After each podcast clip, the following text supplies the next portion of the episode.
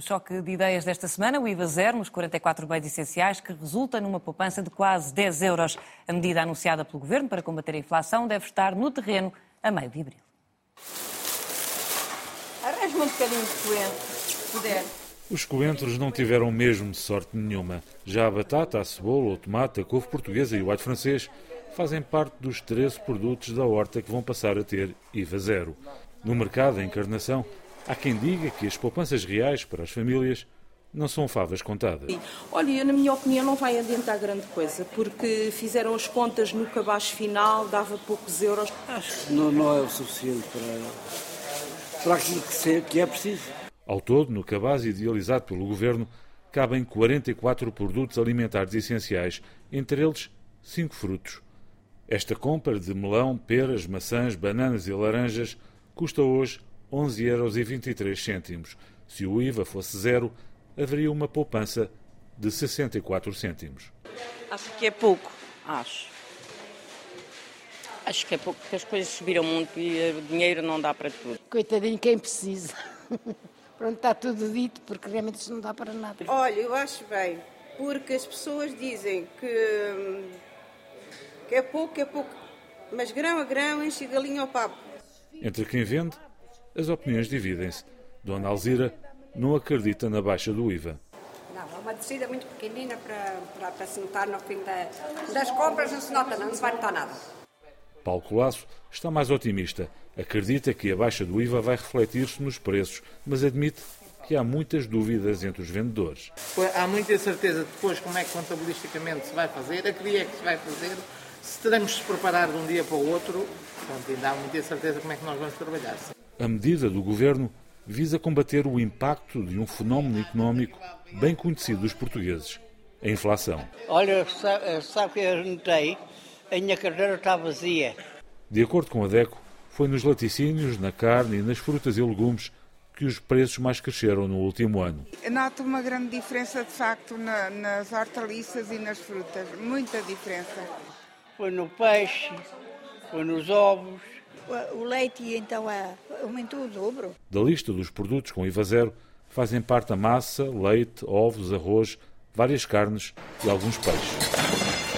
Na lota de Olhão, os comerciantes tentam comprar mais barato para vender a bom preço.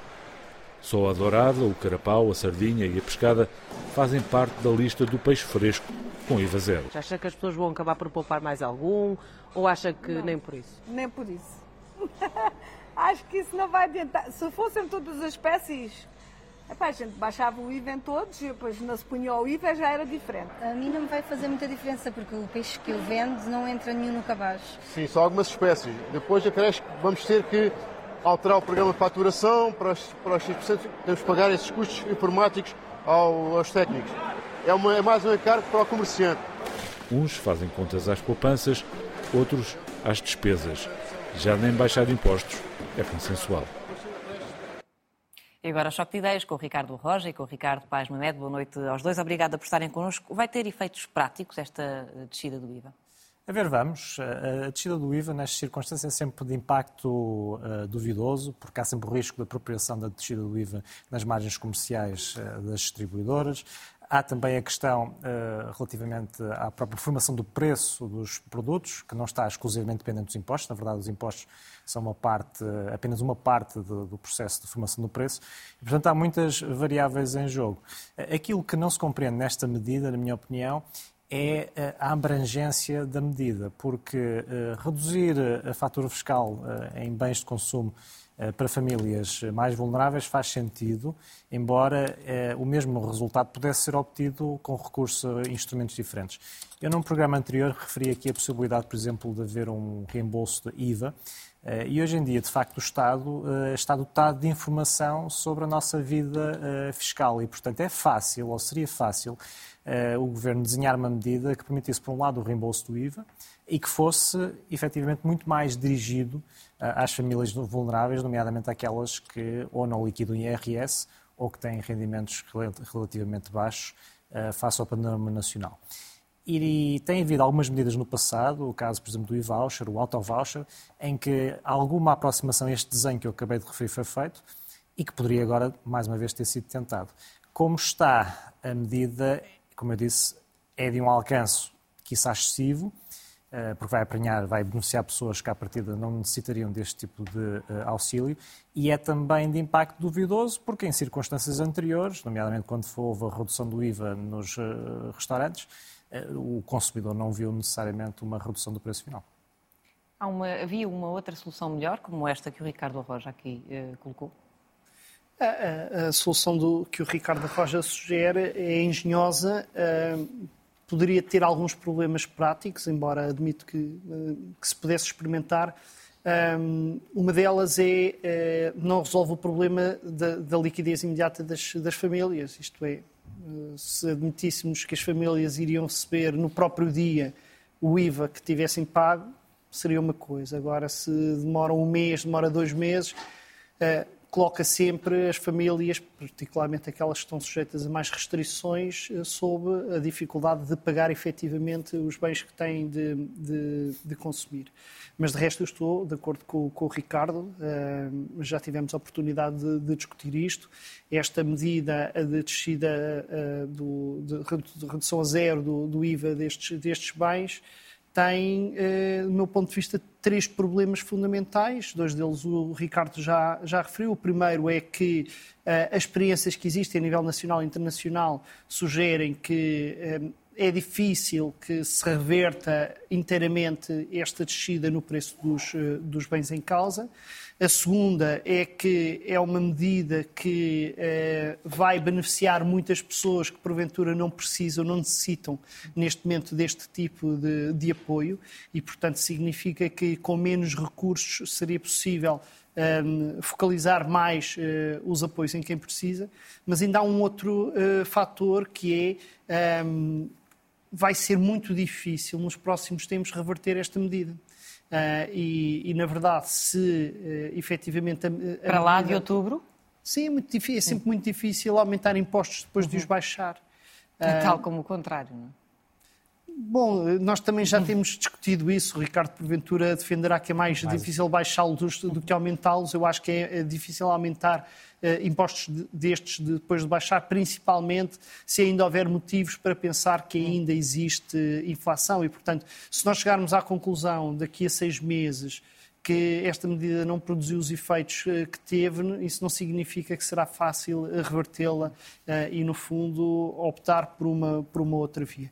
Das medidas sugeridas pelo Governo, esta parece-me de facto a mais questionável.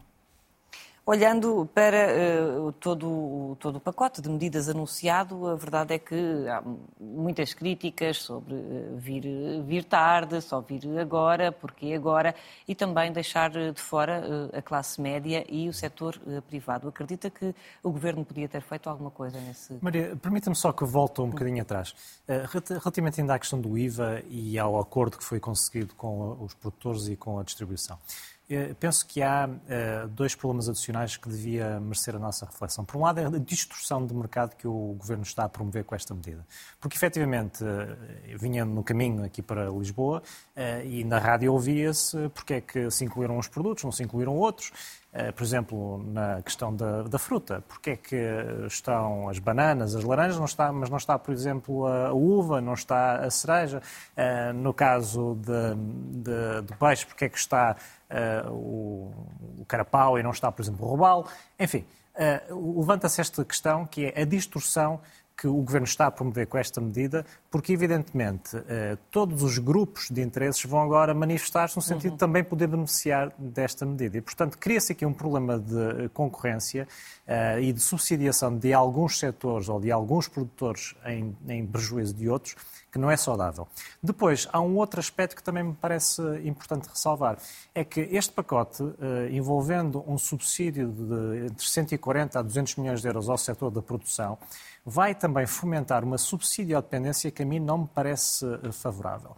Eh, e, sobretudo, vai fomentar ou vai incentivar a que a estrutura competitiva do setor da produção agrícola em Portugal não melhore. Porque, de facto, a partir do momento em que é introduzido este pacote, este subsídio, eh, este sim é que vai ser muito difícil de reverter. Eh, e a prova disto mesmo é que inicialmente o apoio que foi anunciado era de 140 milhões de euros e hoje mesmo já vimos associações de produtores a dizer não, alto lá, afinal é mais próximo dos 200 milhões. E, portanto, uhum. são dois, dois assuntos que me parecem especialmente Vamos perversos. ouvir o Ricardo antes de responder à claro. minha questão uh, sobre esta intromissão uh, no mercado e também sobre esta subsidiodependência que se fala, Ricardo Rocha. Uh, por estranho que pareça, estou de acordo com o Ricardo Roja no primeiro ponto, não tanto no segundo. Uh, isto é, na parte da destruição de, de, preços. A partir do momento que nós vivemos numa, numa, num, num regime de mercado concorrencial, temos de perceber que uh, os, o preço cumpre uma função uh, crucial na alocação dos recursos. E, portanto, uh, devemos ser extremamente cautelosos quando adotamos medidas que impedem que os preços utilizem, que os preços não cumpram essa, essa função. Uh, talvez a diferença entre mim e o Ricardo Roja é que eu sou menos fundamentalista. Uh, acho que há uh, algumas situações em que pode fazer sentido. Quando faz sentido, essas medidas têm de ser acompanhadas de níveis de regulação muito exigentes. Mas isso também é motivo para nós pensarmos que só devemos introduzir essas distorções aos preços de mercado em, em circunstâncias particulares. Eu vou dar um exemplo não há muito, eh, muitas dúvidas de que o Estado deve ter um papel, eh, deve ter uma palavra a dizer no que respeita aos preços que são praticados no setor energético. Agora, o setor energético é um setor sujeito a níveis de regulação fortíssimos.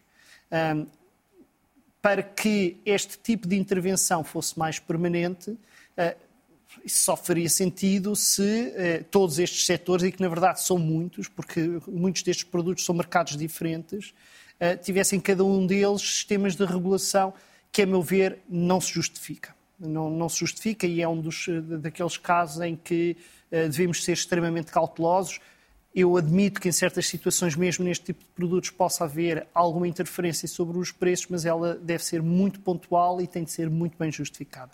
Em relação aos subsídios aos produtores, eh, eu não estou totalmente de acordo com, o Ricardo, porque ehm, nós estamos perante um setor, e por isso é que nós temos a inflação que temos na produção, não é porque seja um setor mais Uh, uh, com mais poder dominante, com mais oligopólios ou monopólios do que outro. Uh, o motivo pelo qual os preços aumentam tanto no setor agrícola é porque o setor agrícola está a sentir na pele, mais do que muitos outros setores, as pressões inflacionistas que estão associadas à guerra, nomeadamente no que tem a ver com fertilizantes, no que tem a ver, a ver com, com combustíveis e, outra, e outras matérias-primas.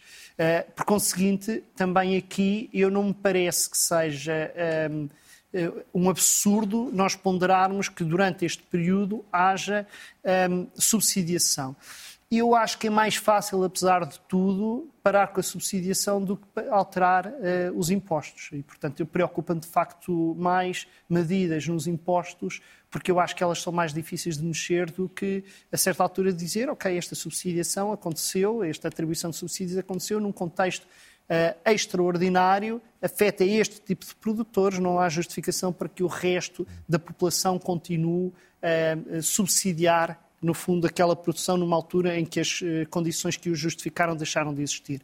No caso dos impostos não é assim, porque afeta toda a população e, portanto, é muito mais difícil tomar mas, essa é, Mas é curioso, Ricardo, que no que diz respeito a esta, à prática agora do Governo, o que vai acontecer é precisamente o oposto. Ou seja, este, esta redução de IVA vai vigorar entre abril e outubro, no entanto, o subsídio vai vigorar durante todo o ano de 2023. Eh, e, portanto, isso mostra é, que, de facto, eh, é a ideia da reversão das medidas, a ideia da reversão das medidas pode não, pode não ser tão rápida quanto isso eh, no caso da subsidiação. Há um aspecto também que me parece também de destacar nesta, nesta discussão ainda, que é o seguinte. Eh, o setor agrícola em Portugal tem, de facto, uma situação competitiva delicada, porque nós olhamos para o panorama e vemos eh, duas ou três eh, empresas de grande dimensão, estou a, simplificar, e depois vemos muitos microprodutores e, uhum. portanto, frequentemente empresas com grande dificuldade, por exemplo, depois em lidar com a grande distribuição. Um dos aspectos que continua a faltar em Portugal é precisamente uma avaliação do nível de concorrencialidade que se estabelece verticalmente entre os produtores e os distribuidores.